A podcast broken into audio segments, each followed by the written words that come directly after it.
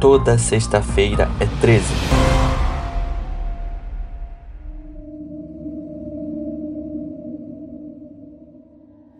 Dezembro do ano passado.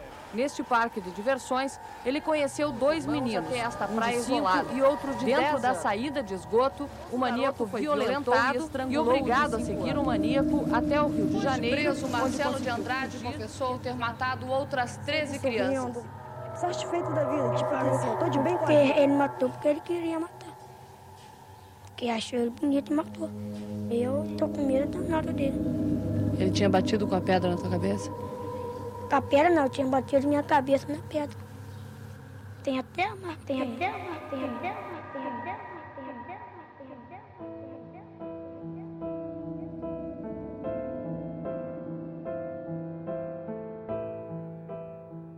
Alô, tá todo mundo online aí? Dia 11 de junho de 2021, véspera do Dia dos Namorados, está no ar o 27 episódio do Sexta 13. Mais uma sexta-feira de meu Deus. Fala aí, Brunão, como foi o feriadinho em Jaconé? Bem-vindo de volta. E aí, Cris, tudo bem? Cara, muito tranquilo. É, para quem não conhece, Jaconé é meio roça e meio praia, então uma cidade bem pouco habitante, mas é uma cidade friozinha, mas que tem uma praiazinha boa. E muito tranquilo. Então fui para relaxar, consegui, agora tô com a energia recarregada aí para mais um episódio. Tamo junto. É, isso, é isso aí, Brunão. Como, como diria aquele provérbio chinês, né? Jaconé tem seu charme. e quem vai participar do episódio de hoje também é a queridíssima Isabela Palassi, do Study Criminologia, que também é parceira do Sexta 13. Fala aí, Isa, beleza? Oi, gente, como vocês estão? Estão tudo bem? Eu sou a Isa, a dona do Criminologia, que é meu Instagram. Sou estudante de criminologia e lá eu foco bastante em serial killers e alguns casos de vítimas. Boa, show de bola. Agora você que está nos ouvindo aí, se liga nesse recado rapidão. Ô, cara pálida, deixa eu te falar um negócio. O Instagram do podcast toda sexta-feira é 13 é arroba toda sexta-feira 13. Não tem a letra E, beleza? Então só você procurar arroba toda sexta-feira 13. Esse podcast querido também tem um clube de assinatura. E o que é um clube de assinatura? Bom, basicamente você que nos ouve contribui para o podcast com uma singela quantia em dinheiro, que pode ser a partir de 5 reais. E aí, essa grana que você vai investir no podcast ela vai ser usada para melhorar a qualidade, seja com áudio, com edição, com designer, enfim, trazer, fazer um podcast de maior qualidade para você, entendeu? E aí em troca você vai ganhar alguns benefícios, como grupo no WhatsApp, conteúdos exclusivos, melhores amigos do Instagram, enfim, é, é muito legal. A partir de 5 reais você já consegue ajudar. E é só você entrar no link catarse.me barra sexta club 13. Lá você vai ver tudo. As imagens dos casos retratados aqui no podcast vão estar no site Medium. Por que isso? Porque no Instagram, às vezes quando eu coloco uma imagem ali um pouquinho pesada, escrevo ali uma parada um pouquinho pesada, o Instagram fica chateado, aí o Instagram meio que me dá uma quebrada, assim, aí diminui meu alcance, aí ninguém me acha, aí o podcast não cresce, eu fico triste, olha aí que coisa ruim. Então a partir de agora as imagens vão ficar no Medium. É, sempre que eu lançar um episódio, eu vou deixar o link aqui na descrição do podcast, vou deixar um link lá no Instagram, mas o link vai estar no Spotify também, beleza? Falando é, qual é o link do Medium para você entrar no Medium e você ver todas as fotos do caso. Então as fotos vão ser um pouquinho mais explícitas, porque como lá no site não tem essa limitação do Instagram, é isso. Agora ajuste confortavelmente em qualquer lugar aí, apague a luz, coloque o fone de ouvido bem boladão e vai ouvir o episódio.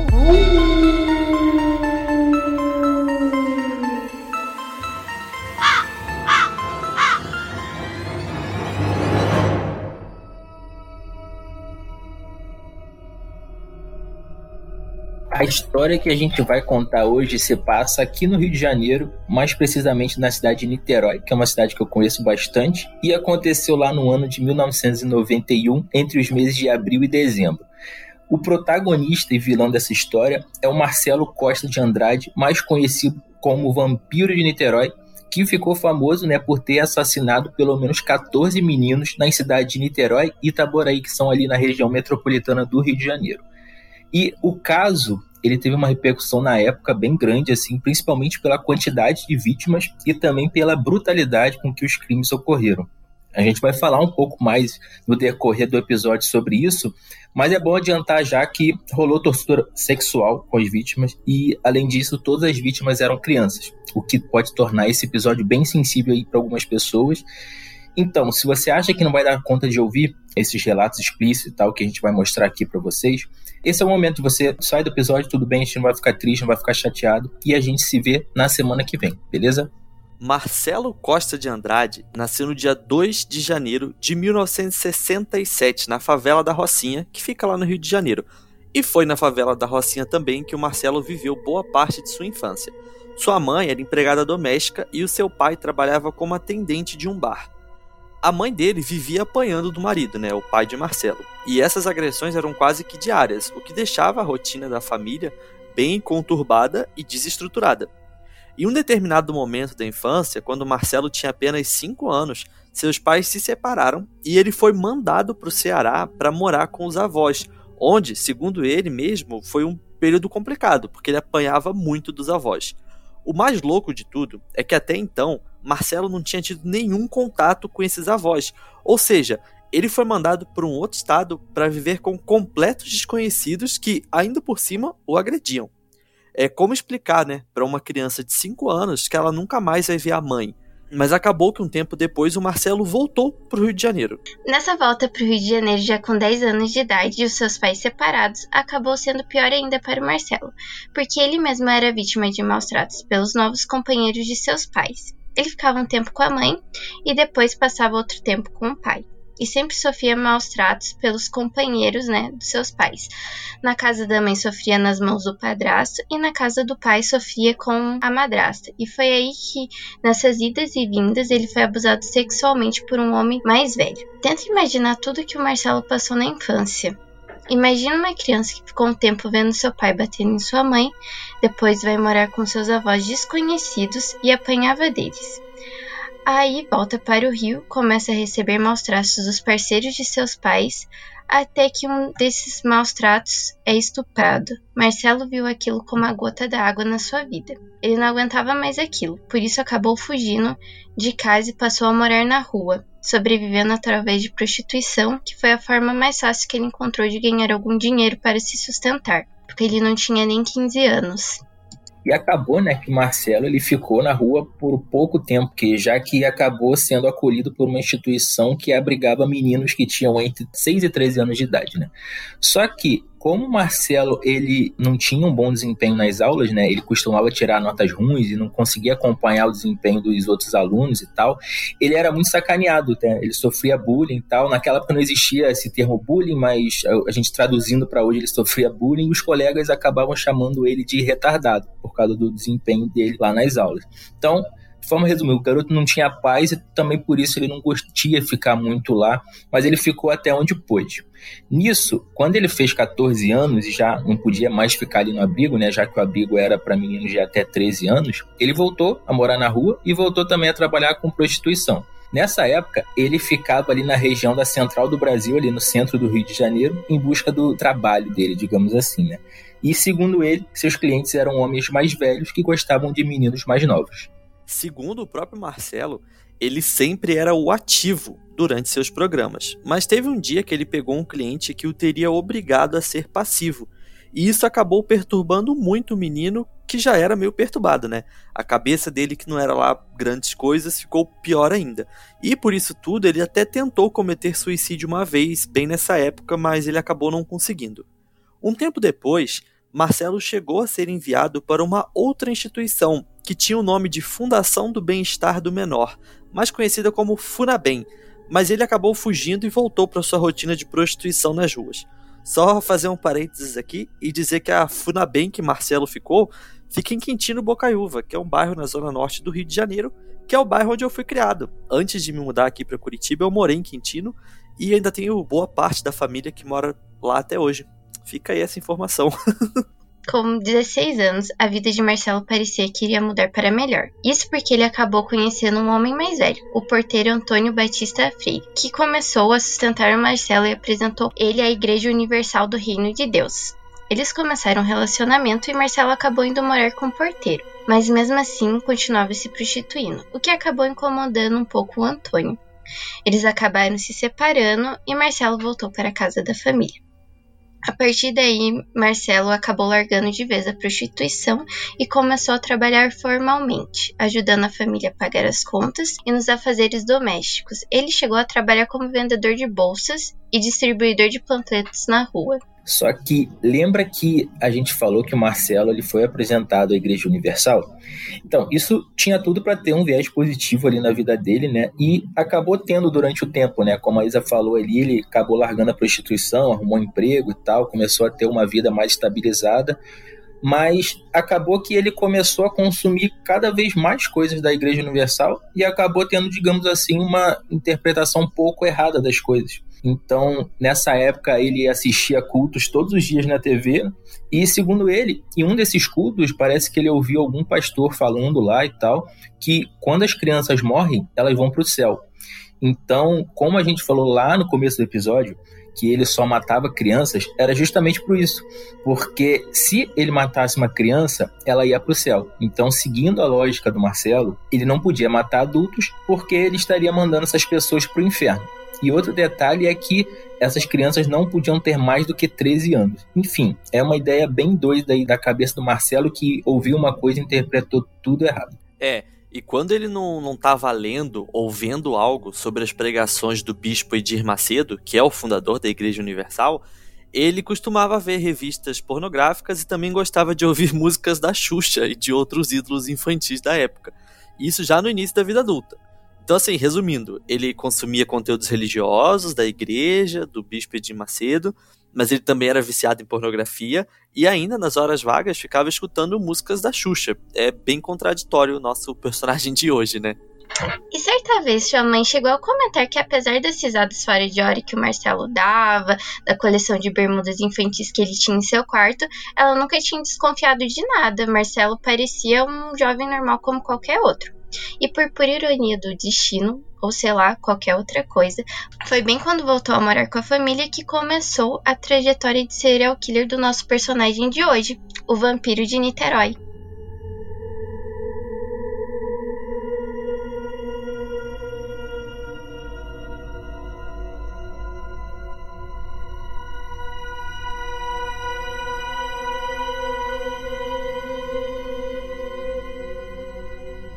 Tudo começou no dia 11 de dezembro de 1991, quando um menino chamado Altair Medeiros de Abreu, de 10 anos, teria saído de casa com seu irmão mais novo, Ivan Medeiros de Abreu, de apenas 6 anos, para vender doces nas ruas do centro de Niterói.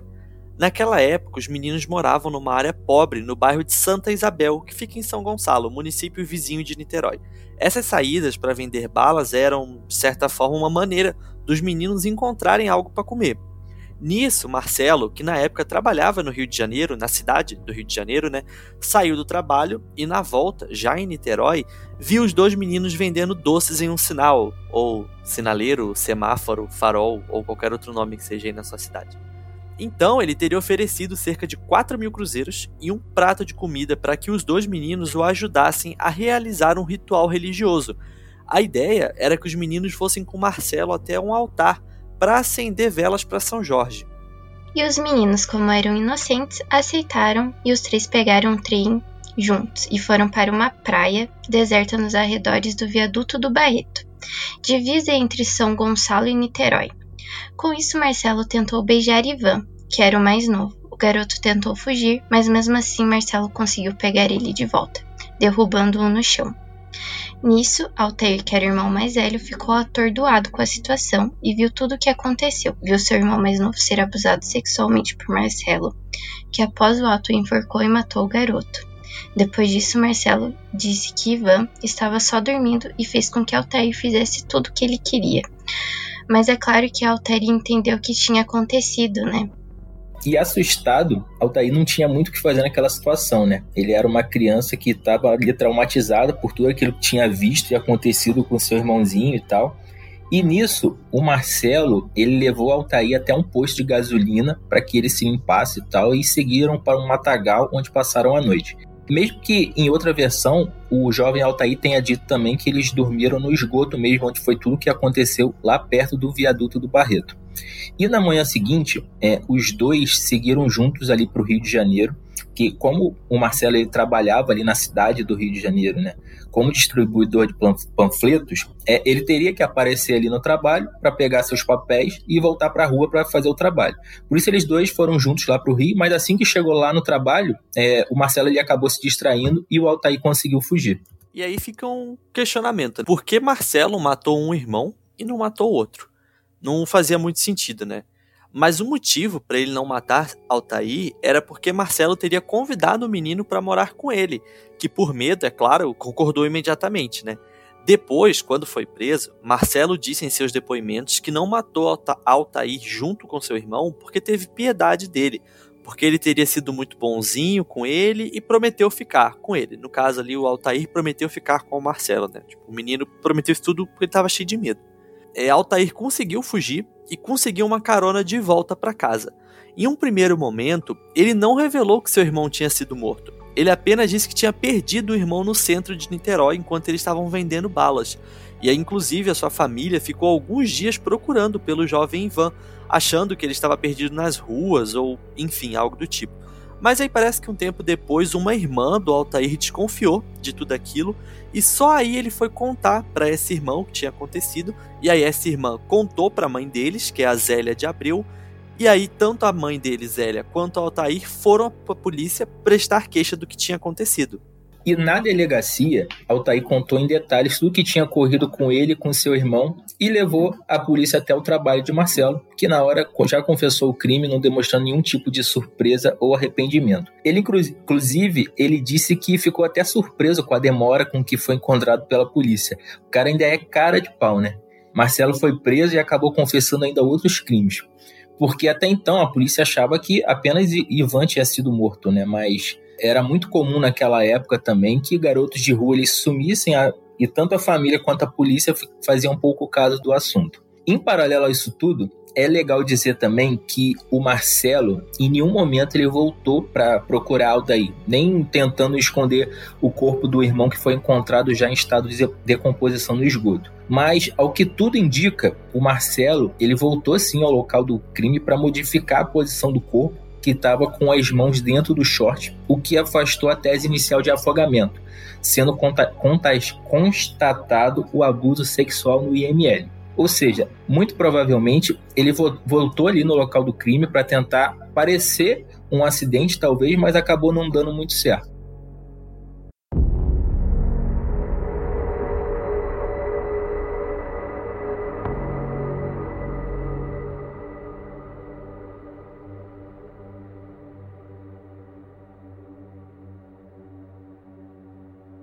Já na delegacia, quando foi preso, Marcelo confirmou sim que tinha matado Altair e que também tinha cometido outros dois assassinatos naquele ano.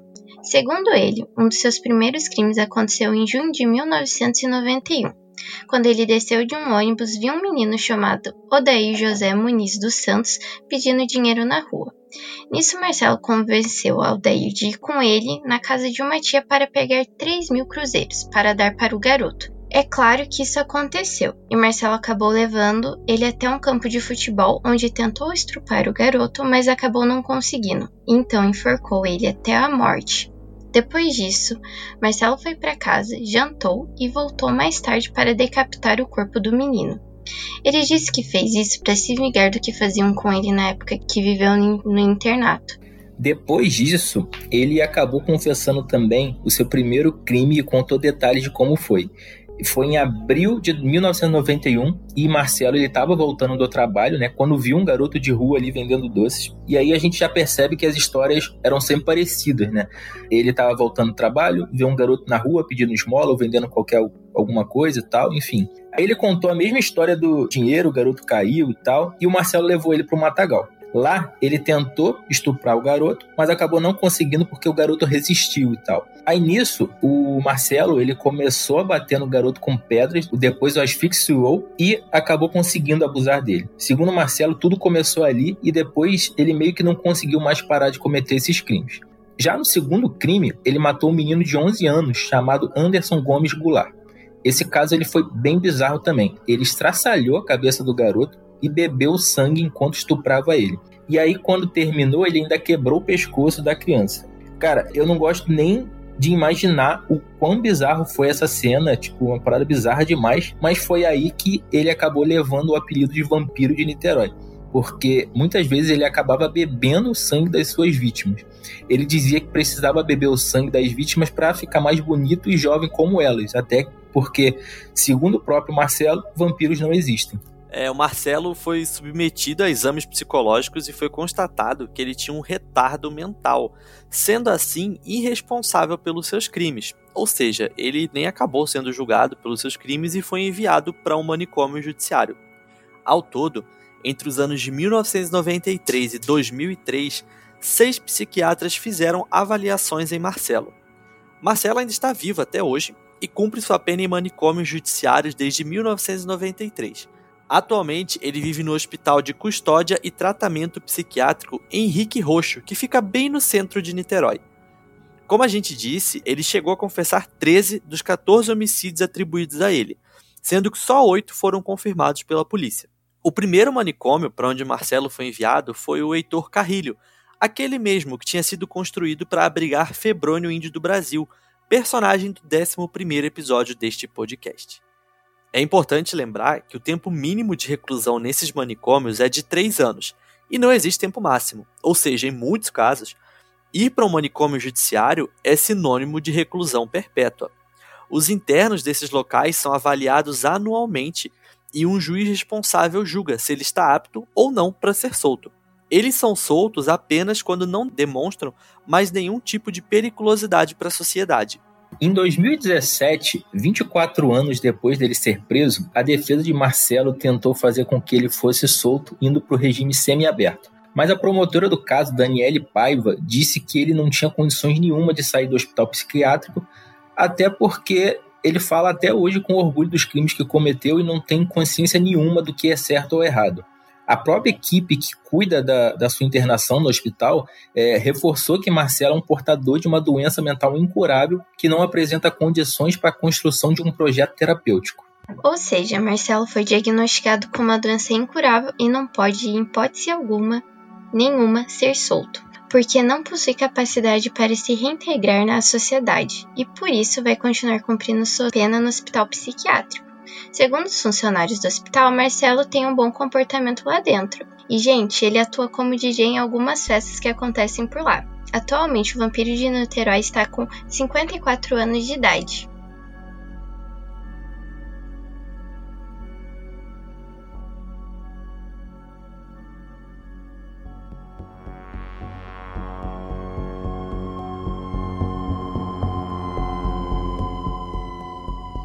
No livro Serial Killers, Made in Brasil, de Ilana Casoy, há uma entrevista de mais de 100 páginas com Marcelo Costa de Andrade.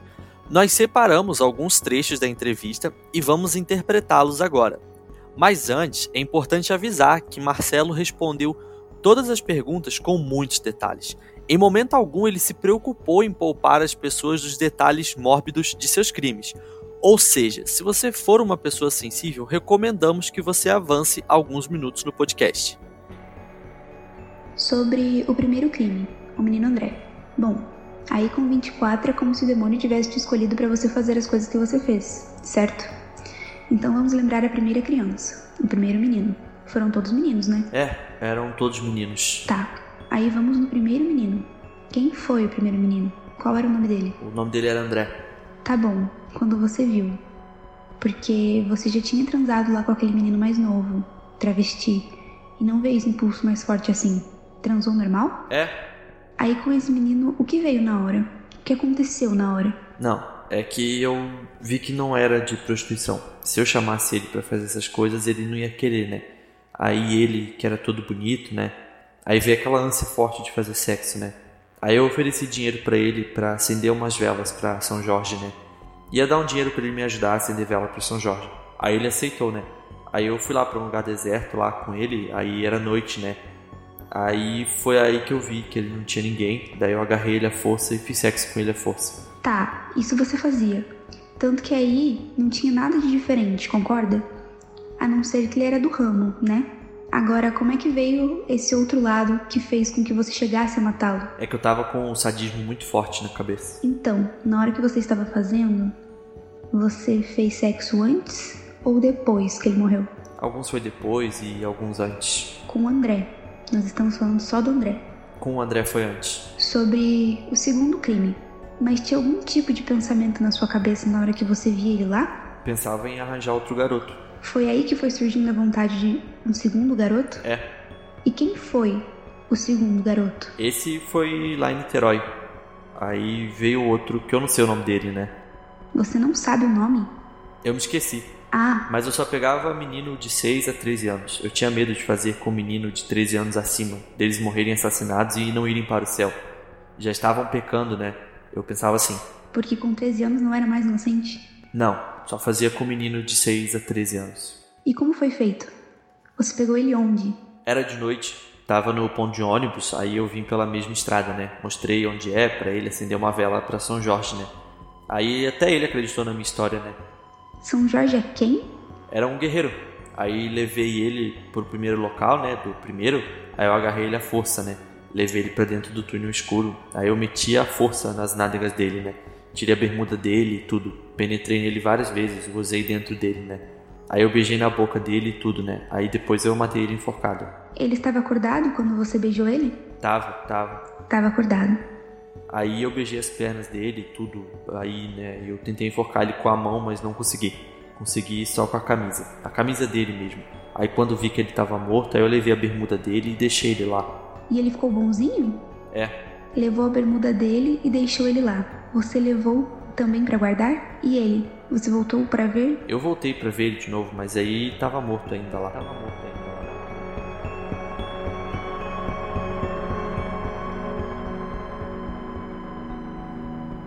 Bom, é, gostaríamos de agradecer a Carol que nos ajudou com essa entrevista, fazendo o papel de entrevistadora.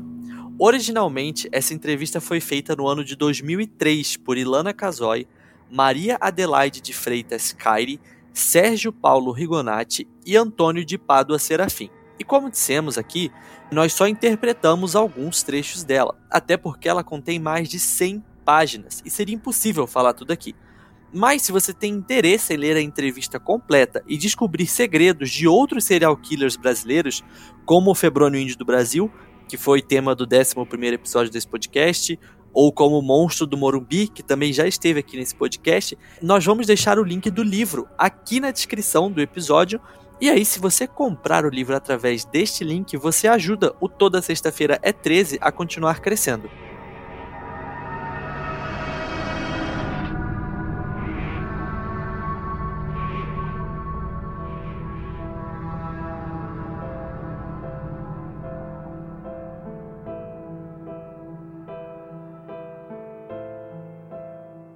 E aí, cara pálido, o que você achou desse episódio? Cara, essa história é, é insana, é muito doida. Eu já conhecia essa história e é até curioso, porque eu não sabia que era tipo de 1991, assim. Eu achava que era algo mais recente, tipo final dos anos 90, começo dos anos 2000. Aí quando eu fui pesquisar a fundo mesmo, eu falei: caraca, aconteceu em 1991, já faz bastante tempo. Mas enfim, eu queria saber primeiro de você, Bruno. Pra quem não sabe, gente, Bruno mora em São Gonçalo, que fica ali, ó, grudadinho com o Nikit. É, o que que rola por aí, cara? O que que a galera fala disso? Você já morava aí nessa época? Qual, qual que é o papo? É, cara, começar que você tá me chamando de velho, né? 91 eu era um garoto ainda, né, cara? Eu sou de 89, né, cara?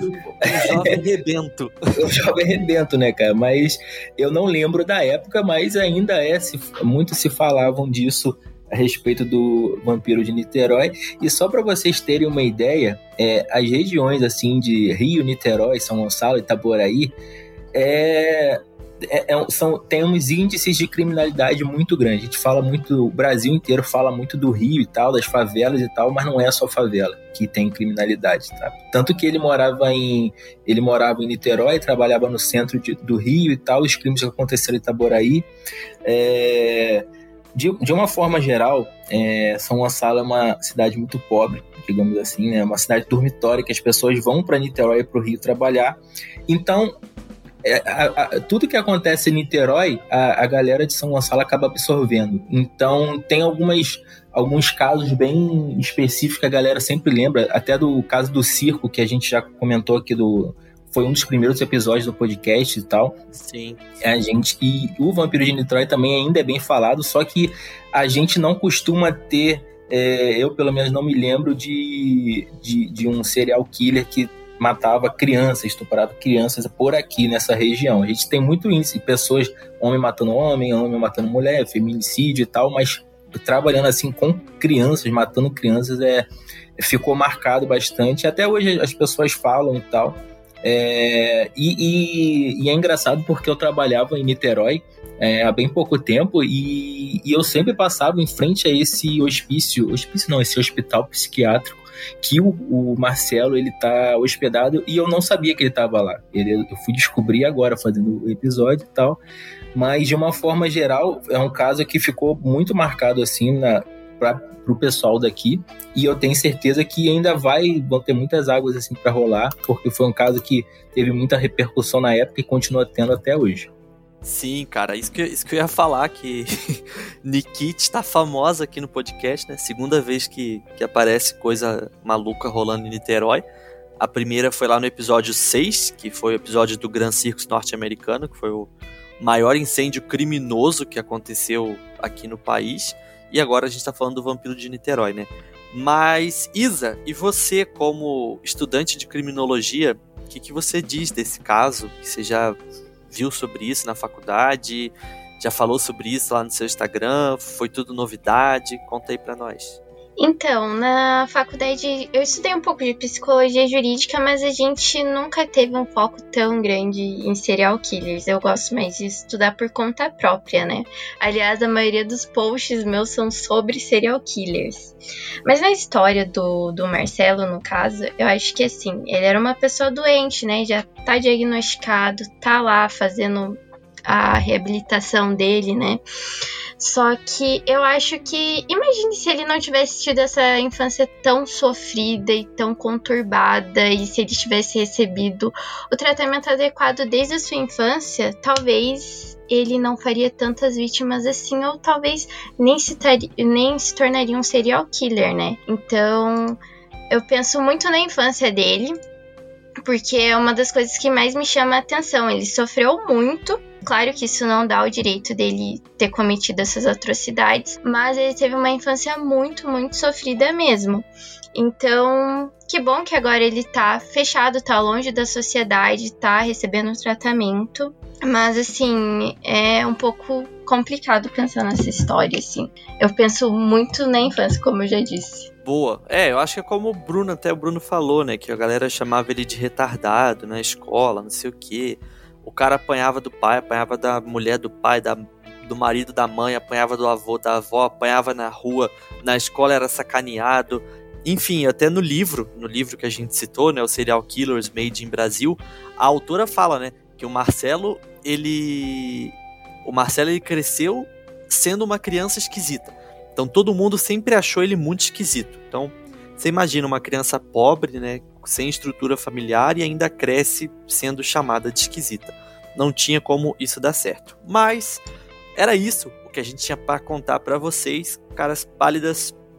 Como a gente falou no começo do episódio e vai virar rotina aqui no sexta-feira 13, sempre que a gente lançar um episódio, as fotos não vão estar no Instagram, porque o Instagram é muito chato. O Instagram, tudo que a gente faz, ele acha ruim e ele corta o alcance e ferra com a gente. Então agora as fotos elas ficam em um site externo. Esse site vai estar sempre referenciado aqui na descrição do podcast, assim como eu vou citar ele lá no Instagram.